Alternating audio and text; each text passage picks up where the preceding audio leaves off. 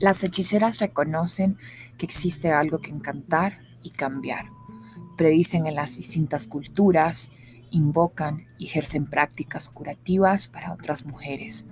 Una hechicera es subversiva, opta por la colectividad, por desenmascarar las injusticias, por hablar desde la ruta crítica del feminismo, que cuestiona y se cuestiona, que acompaña y es aurora, que además planea caminos, opina y critica, reflexiona desde la teoría y la práctica, observa antagonismos y espacios hegemónicos para transformarlos. Las hechiceras hoy lanzan su primer podcast político para dialogar con otras mujeres y desde sus ideas conversar las inquietudes, aquello que nos incomoda y que deseamos modificar. Recorre las raíces del patriarcado, las analiza, las estudia, las observa en la práctica, indaga sobre las vicisitudes de las mujeres, las diversas situaciones que viven, plantean la racialidad, la etnicidad, la clase social como ejes articuladores y fundamentales para entender las desigualdades de género. Se colocan desde el feminismo marxista, comunitario, popular, que insta a reflexionar desde distintos lugares esas prácticas que nos lastiman, que nos bloquean y opta por encontrar junto a otras brujas puntos en común, debates, disonancias, ritmos efímeros. Las hechiceras hacen sus hechizos con cuidados y desde las necesidades. Para este primer episodio de Las Hechiceras abordaremos una reflexión teórica en torno a los cuidados comunitarios, las desigualdades sociales y la democracia. Se preguntan Cristina Vega, Raquel Martínez Luján y Miriam Paredes, ¿qué lugar ocupa el mantenimiento de la materia viva que somos y también del medio en que se desenvuelve? ¿Qué condiciones de viabilidad encuentra? ¿Cómo se organiza, distribuye y valora socialmente? Y, sobre todo, ¿cómo podemos imaginarla bajo otros criterios de justicia ambiental, personal y social para individuos y colectividades.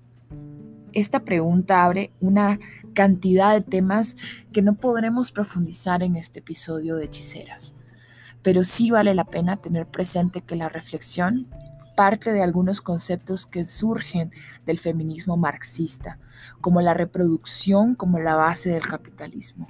Algo que vemos ahora tan básico y fundamental surge de estas pensadoras, que inician el debate con la idea de que primero se produce la fuerza de trabajo, es decir, las personas para producir capital.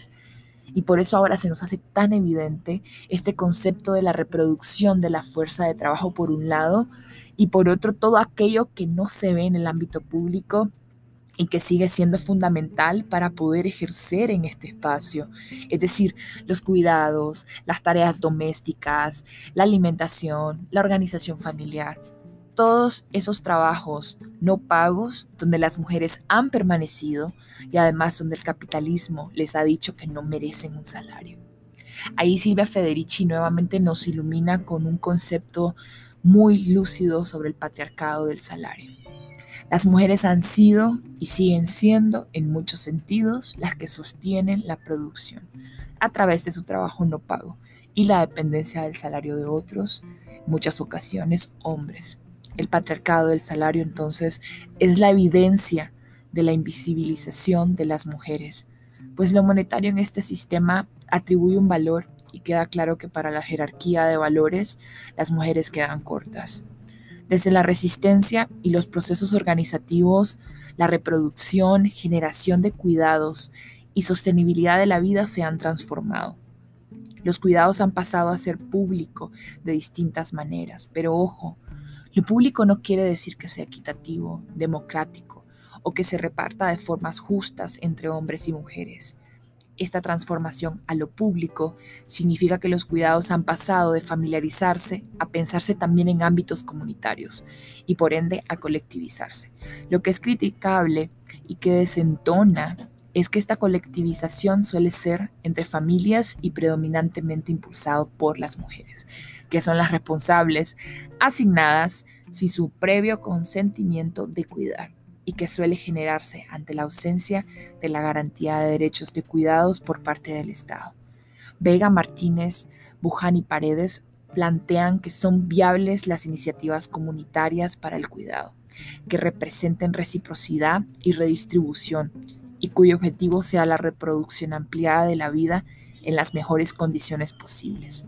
Y que además es un entramado muy amplio donde se integran iniciativas que destinan tiempo, conocimientos y capacidades para la gestión colectiva del cuidado, educación, protección del ambiente, promoción de la salud, acompañamiento de mujeres en situaciones de violencia, entre otras. Es decir, el concepto, además de amplio, implica una serie y diversidad de actores, donde las mujeres siempre están ocupando los principales espacios y en la mayoría del tiempo siendo todavía no tareas, tareas no reconocidas. Se invisibiliza todo el entramado, además de las capacidades, habilidades y conocimientos que se explotan en los espacios. Entonces la pregunta es, ¿de qué manera también se pueden democratizar los cuidados comunitarios que se tejen? Y cuando hablamos de democratizar, hablamos de pensar cómo pueden distribuirse de manera equitativa, tanto para darlos como para recibirlos. Como diría John Tronto, propiciar que estos cuidados comunitarios sean igual de buenos para todos y todas. ¿Cómo generar las condiciones?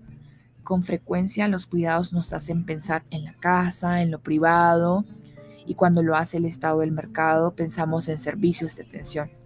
Pero cuando se generan en entornos sociales, en lo rural, en la feria, en el barrio, sus contornos y los detalles se difuminan. Entonces, señala Vega, Martínez Buján y Paredes, hablar de lo comunitario en el cuidado es hacer visible el carácter cooperativo que puede presentar y arroja luz sobre las actividades que tienden a desdibujarse. En palabras de esta autora, de estas autoras, se trata de prácticas muy heterogéneas cuyos confines no siempre son claros. A veces remiten a procesos autogestivos basados en la, afinidad y la elección, a veces son una prolongación de la familia extensa, mientras que en otras ocasiones se entrelazan con servicios del Estado o de organizaciones particulares. El cuidado en lo comunitario surge de colectividades presenciales, mientras que en algunos casos se plasma en redes que, como en el caso de las personas con diversidad funcional, resultan un recurso para romper el aislamiento, generar apoyos y actuar políticamente. Más que un recorte preciso como algo perfecto y absolutamente diferenciado con respecto a otros ámbitos, familia, Estado y mercado, lo comunitario se organiza en procesos híbridos en los que se toca con instancias públicas, economías monetarias o relaciones de parentesco. Esto que las autoras llaman cuidados comunitarios podían no considerarse políticos porque no plantean demandas particulares. Sin embargo, son políticos al tejer vínculos que están sosteniendo ahí todo lo que parece desmoronarse. Es decir, la sostenibilidad es política, la resistencia también. Y estos espacios son muestra de lo que las mujeres deben asumir para que las comunidades continúen para que los espacios crezcan, se construyan y avancen en su cotidiano.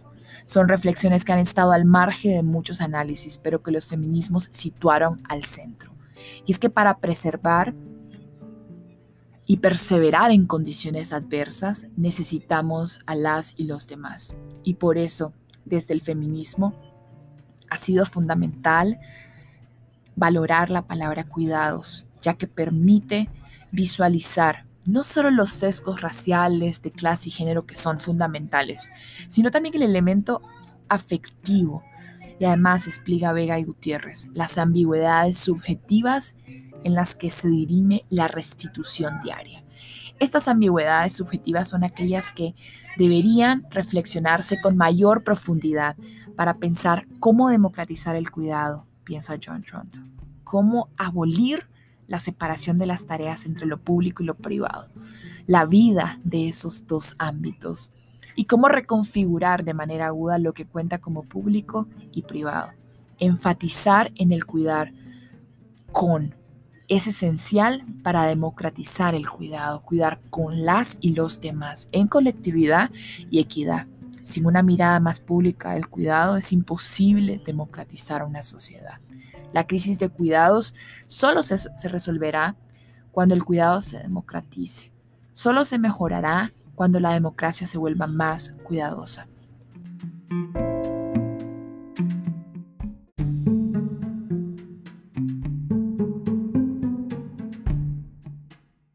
Este episodio lo dedicamos a las mujeres que sostienen nuestras vidas, que sostienen un sistema entero, y nos posicionamos por la democratización del cuidado, donde el cuidado sea valorado, bien remunerado cuando corresponda, distribuido equitativamente y no invisibilizado. Muchas gracias por acompañarnos hoy. Sigan hechizando lo que desentona.